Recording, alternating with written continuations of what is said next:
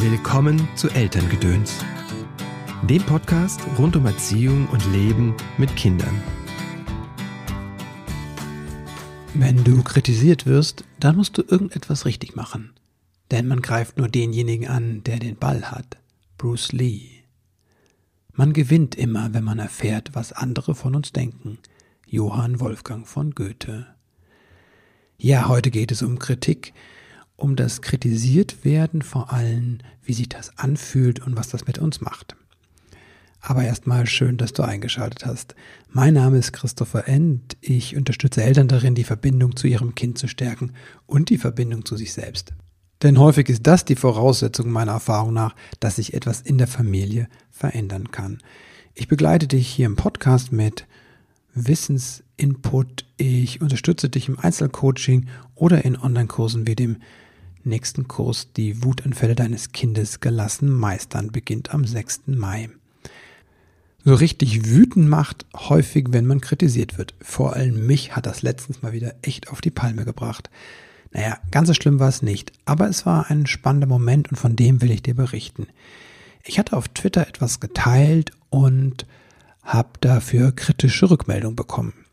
Man kann ja auch Feedback sagen oder Rückmeldung zu der Kritik. Das ist schon mal ein interessanter Punkt, finde ich. Wie benennen wir das und was haben wir für einen Blick auf Kritik und auf die Fehlerkultur? Das steckt ja auch da drinne. Also ich habe etwas gepostet auf Twitter und bekam ja, bekam eine Rückmeldung, zwei, drei Rückmeldungen dazu, die sich kritisch mit dem auseinandersetzen, was ich geteilt habe. Und erstmal war ich ein bisschen wie vor den Kopf gestoßen, weil ich hatte in bester Absicht gehandelt. Und ich merkte, es macht was mit mir. Wenn da jemand kommt und sagt, aber guck mal, du erhebst dich über andere. In der Stelle, ne? Wie kommst du dazu, dass du? So lautet der Vorwurf. Ja, wie gehen wir damit um? Und was bildet der andere sich überhaupt ein? Darf der das überhaupt, dass der uns kritisiert? Feedback muss man sich doch einholen, oder? Ja, es gibt solche Feedback-Regeln. Du musst erst fragen, ob der andere das Feedback haben möchte. Aber ganz ehrlich, in der freien Natur oder in der Realität ist das oft anders. Wir kriegen einfach eine Rückmeldung. Für mich ist Feedback eine Rückmeldung oder Kritik auch. Gerade als Eltern finde ich das hochspannend, uns mit Kritik auseinanderzusetzen. Denn wir dürfen nicht vergessen, dass wir häufig unsere Kinder rund um die Uhr kritisieren. Das, was wir Erziehung nennen, ist ja nichts anderes, als dem Kind zu sagen, wo es abweicht von dem Bild, was ich habe von ihm oder wie es sein sollte, wie es mal werden sollte. Ne?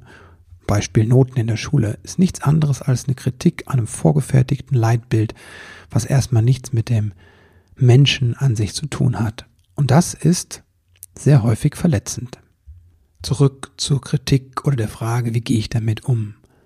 Man könnte natürlich sagen, das ist alles deine Projektion, ne? also wie du darauf reagierst, wie ich jetzt darauf reagiere, dass da jemand mir was sagt, ne? hat alles was mit meinem Blick auf die Welt zu tun. Und das stimmt zum Teil. Aber es ist noch eine andere Wahrheit drin. Und zum Thema Projektion mache ich nochmal, glaube ich, die nächste Zeit einen weiteren kleinen Podcast, also eine Podcast-Folge.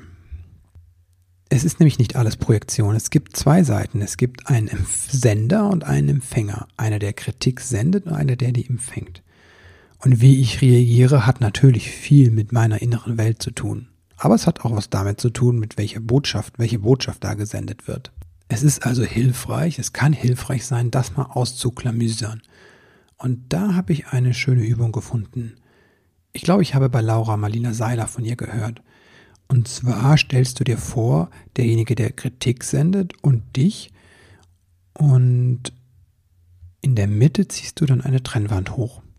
Und dann schaust du, was davon gehört dem einen, dem anderen und was davon gehört dir. Und mit diesem inneren Bild kann ich ganz gut arbeiten. Und das hat mir dann geholfen, auch in diesem Twitter-Vorfall damit umzugehen und zu schauen, ne? weil da gibt es natürlich auch dann die Frage, die kommt, direkt danach, wieso macht er das? Das Wieso an der Stelle ist meines Erachtens nur sinnvoll, wenn ich das mir selbst stelle. Wieso regiere ich so? Die Frage, wieso regiert der andere so, ist eher nachrangig, weil da kann ich eh nicht viel ändern. Zumindest auf Twitter, wo ich ja jemanden sowieso die meisten Leute gar nicht persönlich kenne, sondern Das sind nur Menschen, die auf einen kurzen Textnachricht von mir reagieren. Mit dieser Methode war es für mich viel einfacher, das bei dem anderen zu lassen und mich auf mich zu konzentrieren. Und dann habe ich mir diese zwei Fragen gestellt. Was ist daran? Und dann konnte ich sehen, dass es stimmte. Ich hatte mich tatsächlich in der Art, wie ich das formuliert habe und vielleicht dann auch in meiner Haltung über den anderen gestellt, indem ich da sowas wie ein Lob ausgesprochen habe. Und da war etwas dran. Das war eine guter, ein guter Hinweis für mich. Und dann im zweiten Schritt zu fragen, und wieso hat mich das so verletzt? Und diese beiden Schritte, diese beiden Fragen haben mir geholfen, damit anders umgehen zu können. Und dass ich bei dem anderen das lassen konnte. Ich musste nicht verstehen, wieso der andere jetzt so permanent und penetrant fragt. Es waren zwei, drei Leute, die wirklich sehr hartnäckig nachgefragt haben und mir das auch wirklich aufs Butterbrot geschmiert haben. So war mein Eindruck. Was mir dann am Ende geholfen hat, war wirklich einen Schritt zurückzudrehen und zu schauen. Und dann habe ich gesehen, dass zwei, drei Leute wirklich hart mit mir ins Gericht gegangen sind. Und dann konnte ich auch die 300 anderen Leute sehen, die mir ein Like hinterlassen hatten und die wahrscheinlich die positive Absicht in meinem Tweet gesehen haben. Und genau diesen Abstand wünsche ich dir auch, wenn du das nächste Mal Kritik erfährst. Das wirklich als Geschenk zu nehmen und gleichzeitig nicht dich davon verletzen zu lassen. Und wenn du dich verletzt fühlst, diese Trennung zu machen. Was ist bei dem anderen, was ist bei mir? Dann können wir daran wachsen tatsächlich. Diese Verletztheit übrigens, ne, das ist das, was die in der Kritik, was die Wut in uns entfacht. Und das ist nicht selten, dass die Wut unseres Kindes darauf zurückzuführen ist, dass wir es kritisieren. Wenn du mit Wut deines Kindes, mit großen Emotionen, mit Wutanfällen und deiner eigenen Wut zu tun hast, dann schau dir gerne meinen Kurs an, Wutanfälle deines Kindes gelassen meistern. Wir starten am 6. Mai, ist ein sehr intensives Programm, also nicht fordernd zeitlich, sondern intensiv in dem Sinne, dass wir sehr persönlich an deinem, deiner Herausforderung arbeiten und schauen, wie das anders gehen kann. Wir üben das zusammen. Ich gebe dir Input und es gibt einen Austausch und ein Gruppencoaching in diesen fünf großen Live-Webinaren. Das ist ein toller Prozess und ich freue mich wirklich auf die. Es sind nur noch wenig Plätze frei. Insofern, wenn du dabei sein willst, dann entscheide dich schnell. Und jetzt wünsche ich dir alles Liebe für diesen Tag und schon mal einen guten Start in das Wochenende. Bis bald.